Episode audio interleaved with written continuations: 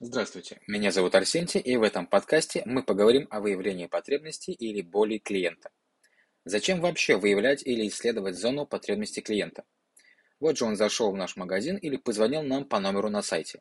Если надо, возьмет, а если не надо, нет. В первые свои дни в продажах я полагал именно так. Зачем вообще нужны продавцы и почему зарплата продавцов-кассиров в небольшом продуктовом магазинчике у дома так отличается от зарплаты продавцов – в таких же небольших магазинчиках, салонах связи, к примеру.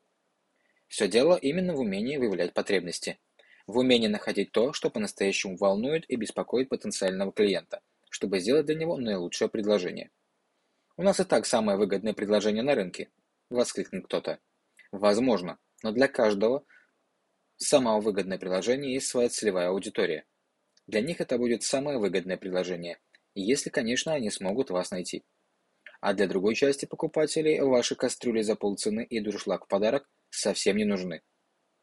Как же определить целевую аудиторию? Верно, с помощью выявления потребностей. И сделаем мы это с помощью специальных и следующих вопросов. Для начала разберемся с типами самих вопросов. Их три. Первое. Закрытые вопросы. Вам помочь? Будем брать? Оплата картой? Такой тип вопросов подразумевает ответ «да» или «нет». Рекомендую использовать только в случае необходимости уточнить что-то. Второе. Альтернативные вопросы. Вам белый или красный? Оплата картой или наличными? Большой или маленький? С помощью подобных вопросов мы можем задавать ход беседы.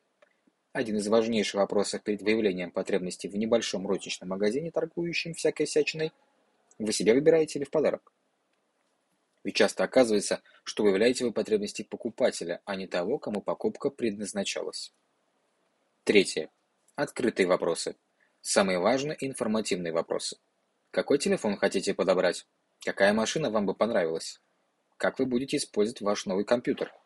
Именно благодаря этим вопросам мы узнаем о том, как потенциальный клиент планирует распорядиться новой покупкой, а также о том, как он использовал подобные вещи до своего визита в ваш магазин.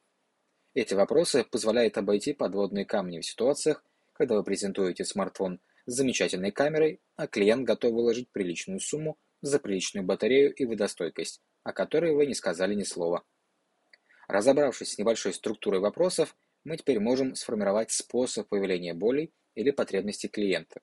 Он состоит в том, чтобы с помощью вопросов разного типа узнать у покупателя максимум информации о его опыте использования товара или услуги о его пожеланиях и планах на новое приобретение. Мы, словно детективы, добываем улику за уликой доказательства намерения клиента купить. Купить именно у вас и именно тот товар, который вы хотите ему продать. Важность этого этапа в процессе продажи также важна, что порой не важно, как вы презентуете или закрываете сделки. До них вы можете просто не дойти. Клиент чувствует, если продавец понимает его нужды и потребности, и еще до окончания презентации прерывает его с энергичным «беру».